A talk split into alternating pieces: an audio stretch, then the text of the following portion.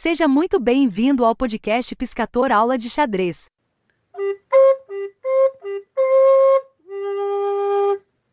Então vamos lá.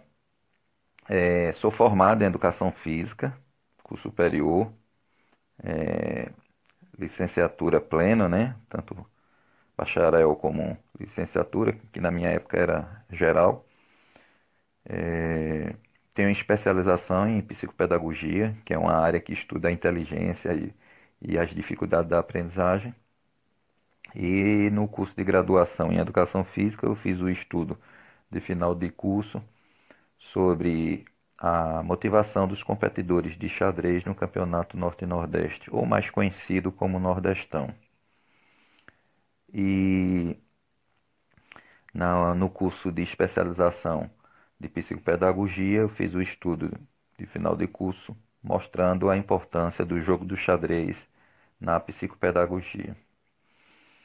Atualmente já ensinei em escolas, colônias de férias, férias clubes sociais, é, instituições militares, é, é, palestras e oficinas em escolas públicas. E atualmente é, dou aulas particulares em grupos e palestras, tá? Tudo online. E 100% online, né? Mas aí é, vamos também entrar na parte de como tudo começou, né? Como é que foi esse grande amor pelo xadrez? Bem, em 1979, eu tinha oito anos. Nesse ano, é, eu já estava, já sabia ler bem é, e gostava muito de ler os gibis da Disney. Então gostava do Tio Patinhas, do é, Pato Donald, Pateta, Mickey, Minnie, Pluto, né? Então, em 1980, um ano depois, surge os gibis dos super-heróis. E aí eu deixei de ler as revistas Disney e comecei a ler todos os gibis de super-heróis. Homem de Ferro, Homem-Aranha, Superman, Capitão América, Incrível Hulk.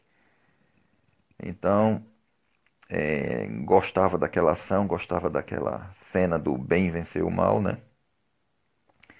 Mas nesse mesmo ano, é, 1980, eu com já nove anos, eu aprendi os movimentos básicos com meu tio, né? Logicamente ele era um jogador mais experiente, eu não sabia nem dar checkmate, nem entendia bem. Entendia o que era o checkmate, mas não sabia como executar, né? E aí joguei talvez umas cinco ou seis vezes.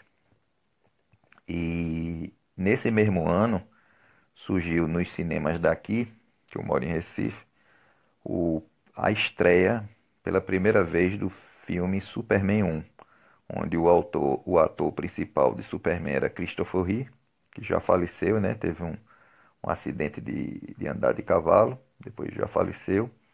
E também era um momento muito esperado porque era a última cena do grande ator hollywoodiano é, Marlon Brando fazendo o papel do pai de Superman. E aí minha mãe me leva, né, sabendo que eu gostava muito do, dos gibis, tal, do super-homem, essas coisas. E quando chegou lá no, no cinema, com um negócio de 20, 30 minutos eu já estava com raiva do cinema e querendo sair. Por quê?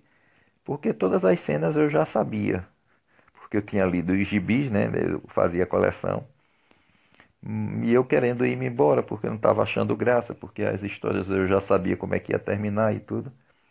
Mas minha mãe me forçou a ficar, não, peraí, vamos ficar até o final, depois sai. Até porque também ela queria ver o filme, né? E aí é, tem uma cena do filme que não tem no gibi, que é o momento que Superman tem uma crise existencial porque ele tem que mentir todo por, o tempo todo para o grande amor dele, que era uma jornalista, que ele trabalhava no jornal, né? Com a identidade dele falsa e vestido de forma diferente. Então ele numa crise dessa ele vai para o deserto da Antártida, onde ele tinha escondido a nave espacial dele. E ele chora lá, se chateia.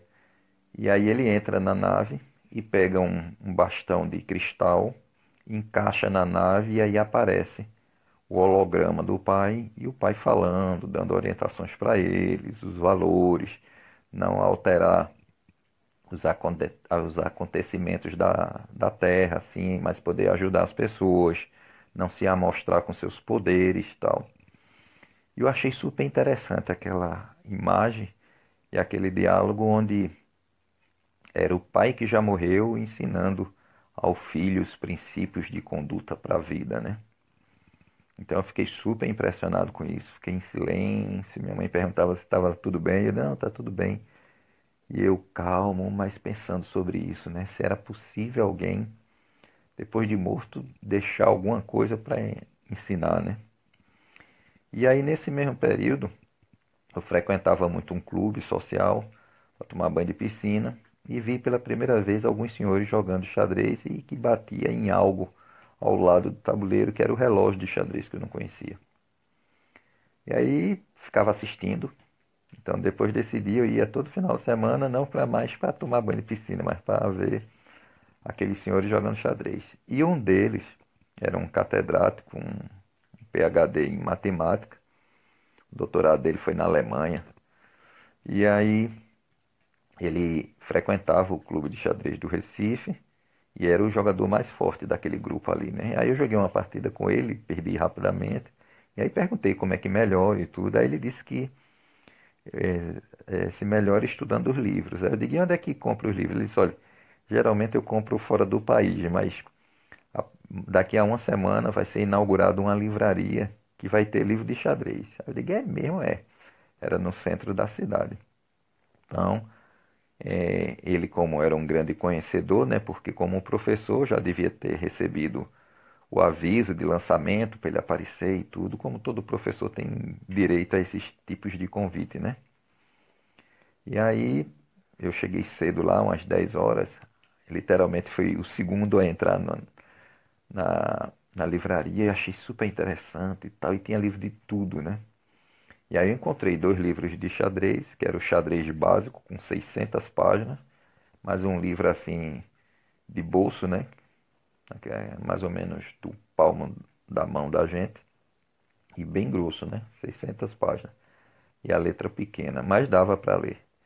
E o outro era Jogue como Mestre, do, do inglês mestre e treinador da Inglaterra, Leonard Barden. E eu fiquei super encantado com o livro, tal, olhei. E aí eu cheguei para a vendedora da, da livraria e disse: Me diga uma coisa, qual desse, é, esse, esse autor desse livro aqui, Leonardo Bardi, é, ele já morreu? Aí a mulher olhou assim, meio estranho para mim, e disse: Não, não sei.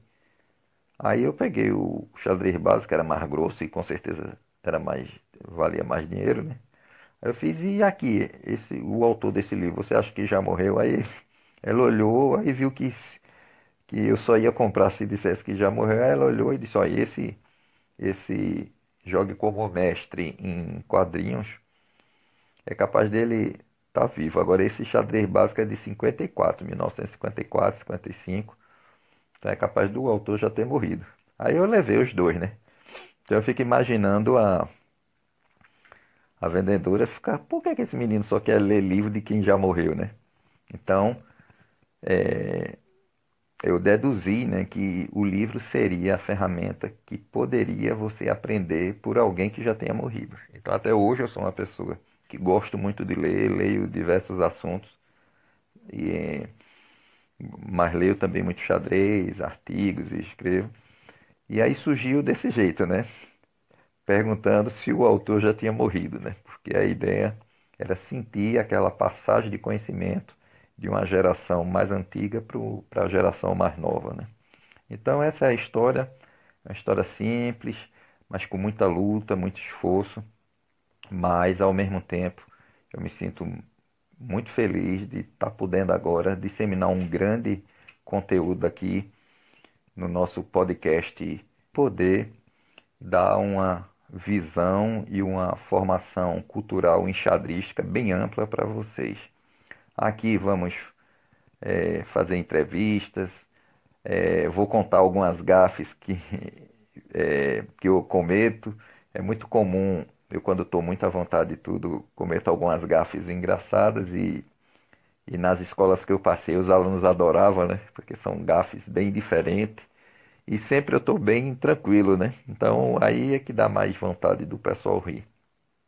Além disso, vamos fazer análise de partidas e aí é importante aqueles que sabem jogar ter o seu tabuleiro com aquela, com aquela marcação de letras e números, porque a gente vai falar, analisar a partida utilizando as coordenadas, né? Cavalo C4, rei G2, e aí a gente vai analisando a partida. Então você, quando você vê na descrição do título analisando partidas, partida, né, que vai ser uma, a, é uma vez por semana, e as nossas publicações são diárias. Então, vai ter publicação de entrevista com mestres, grandes mestres, pessoas que já jogaram xadrez, pessoas que não sabem jogar xadrez, mas conseguem perceber que o pouco que conhece de xadrez é, interfere positivamente na área de atuação. É, vamos falar de curiosidades do xadrez, enfim, aqui a gente vai conhecer o mundo do xadrez mesmo, tá? Inclusive, vez ou outra, vou também estar tá divulgando torneios que eu recebo muito folder e anúncios de torneios que vão acontecendo no Brasil todo, ok? É... Qualquer dúvida que surgir é...